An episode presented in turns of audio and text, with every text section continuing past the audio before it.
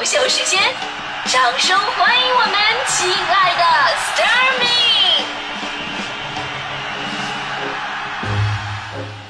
好，欢迎各位来到今天的大明脱口秀，我是大明。这个夏天呢，不仅仅是乐队的夏天，还是中国短跑的夏天，是中国游泳的夏天，也是那个顶着黑眼圈、爱插兜、呃不信命的哪吒同学的夏天。你说一个卡通人物啊，就这么脚踩风火轮，带火了整个暑期电影市场。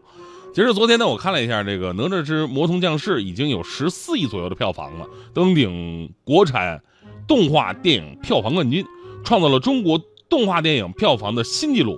而这一记录呢，还在延续当中啊。我们最后也想知道它到底有多少。之前我看了一下这个猫眼的一个预测，猫眼预测是哪吒的内地票房有望超过三十四亿元。啊，据说国外很多这个朋友啊，也是呼天抢地的说：“哎呀，能不能够让我们也看一眼？”该也，你们也有这一天。说实话啊，这之前谁都不敢想象的一个数字，因为哪吒这个名字跟形象吧，说实话我们都特别的熟悉，对吧？但在此之前呢，属于哪吒比较经典的故事，你印象当中好像就那么几个啊。我们再想翻拍成功啊，你这还能怎么地？还能怎么地？你还能拍成怎么地？对吧？那结果人家就怎么地了。那你说你能怎么地？当然，这里边最应该称道的就是编剧和美术设计的大胆创新，绝对颠覆了我们以往对于哪吒的认知。造型啊和故事本身已经完全太不一样了，所以才会很引人入胜。另外呢，其实上一部《哪吒闹海》的动画片啊，就是很古早的那一部，对我们来说已经是情怀了。就是那会儿很多看不明白的问题，现在你看的时候，哎，我好像懂了一点什么东西。那比方说，小的时候一直不明白一个问题：为什么哪吒的爸爸李靖会那么讨厌哪吒呢？啊，毕竟也是亲生的，怎么就讨厌呢？长大了，我突然有了自己的理解了，是不是因为哪吒？他妈妈怀了哪吒整整三年零六个月，怀的时间太长了，破坏父母之前规划的节奏！说不定人家李靖一家想凑齐金木水火土生一轮呢，这个。你说你一个人待了三三年零六个月，这人人生能有几回搏，是吧？之之前还有人问呢，说，哎呀，老大叫金吒，老二叫木吒，那老三为什么不叫水吒，叫哪吒呢？我我开始是这么想的啊，说本来第一年呢，如果你顺利生出来的话呢，你就叫水吒，对吧？就是金木水嘛，对吧？但你没你没生出来，你时间过了呀。那第二年心想，那今年出来就叫火渣吧。还没出来，第三年更闹心了。今年要出来的话，只能叫土渣了。这个这也不好听啊。还好第三年也没生出来，但是当家长的心里更着急啊。这得哪年才能生出来啊？啊，哪年？哪哪哪哪哪？哎。那就用“哪”这个字吧，嗯，放名字里边就叫哪吒了嘛，是吧？当然，这是这是一种非常自我幻想的解读方式。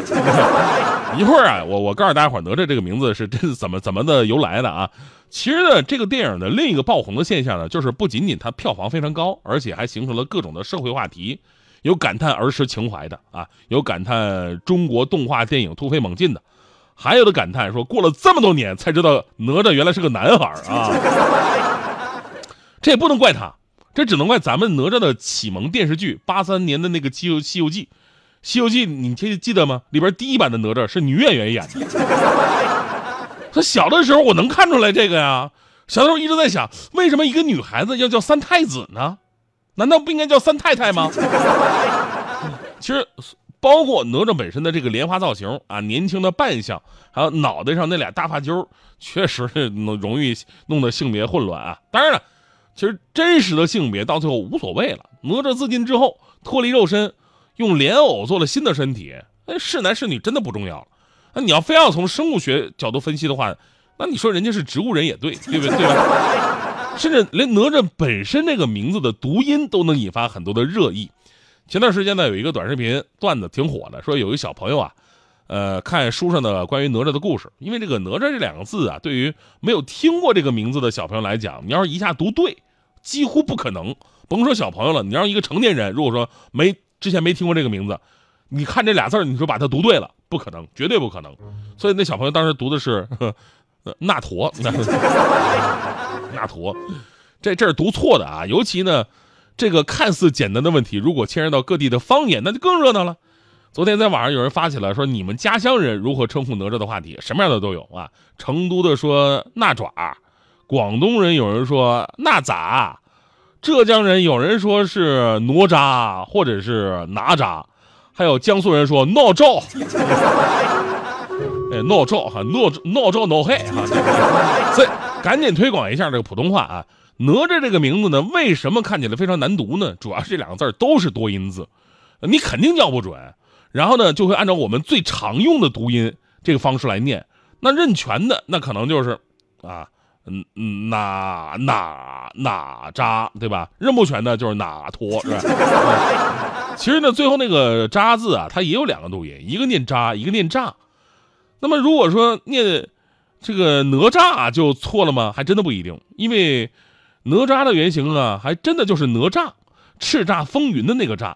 这是佛教护法神明，是舶来词的音译。类似的，比方说还有这个梵语舶来词“般若”啊，“般若”这个词儿我们现在听多了，就是大智慧的意思。但是多少年来，无数人都读的是“般若”，就是以前我在长春老家，我们家旁边住人民广场嘛，旁边就是那个波尔寺啊，名字叫做波尔寺。我们小的时候叫大庙，然后很多。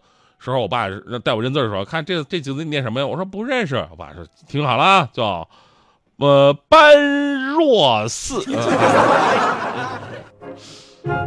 嗯，我还不明白，爸这叫般若寺，为什么叫这个名字？它有什么实际意义吗？我爸那时候，哎呀，给我瞎解释，就是 就是这个庙的面积就那么大，不大嘛，对吧？就是一般般，就好像一个寺一样嘛。哎，这是。那时候的家长误导了多少孩子啊！哎，所以我在想，以后就是咱们音译的时候，能不能别老用这些多音字？因为我们根本不知道哪个是哪个呀。但是一般人读错了，大家伙理解一下就行。但是我们如果读错的话，真的扣钱。之前这部电影上映之前，就好多主持人都在查这哪吒的正确发音、正确读音是什么呢？发现字典里边应该叫哪吒，标准的一声哪吒。但是放在口语里边，你讲话的话很很很很怪。昨天你看哪吒了吗？小哪吒真可爱啊！哎呀，这个其实现在我们更习惯用这个轻声的用法了，哪吒啊，哪吒，哪吒都都是对的哈。呃，我们反思一下，为什么就是这么多年以来，好像对于中国的这些神话的传说的这些人物，我们最感兴趣的就是流传最广的就是孙悟空。为什么呢？就是无论是他的造型也好，还是他的故事本身，对我们来说影响特别的大。其实我们还有很多类似于像哪吒呀，像这个姜子牙呀，《封神演义》里边很多的人物，包括其他的很多的历史神话传说人物，还都有很多的料可以发掘。不仅仅是动画片，不仅仅是文字，还可以通过很多的音像作品。如果说到孙悟空的话，我们可能会想到，哎呀，那孙悟空的歌曲太多了，对吧？有那个悟空啊，还有。什么呀，对吧？那我说呢，关于哪吒的音乐，你能想到什么吗？真的是特别少，特别少。但是也不是没有，有一首歌还是有的，就是以前王菲曾经唱过一首，就是唱的哪哪吒的嘛，对啊？他那个歌写的特别的好，呃，表达了对于哪吒的一种思念，就是想你时你在闹海，想你时你在天边。想你时你在天边。想。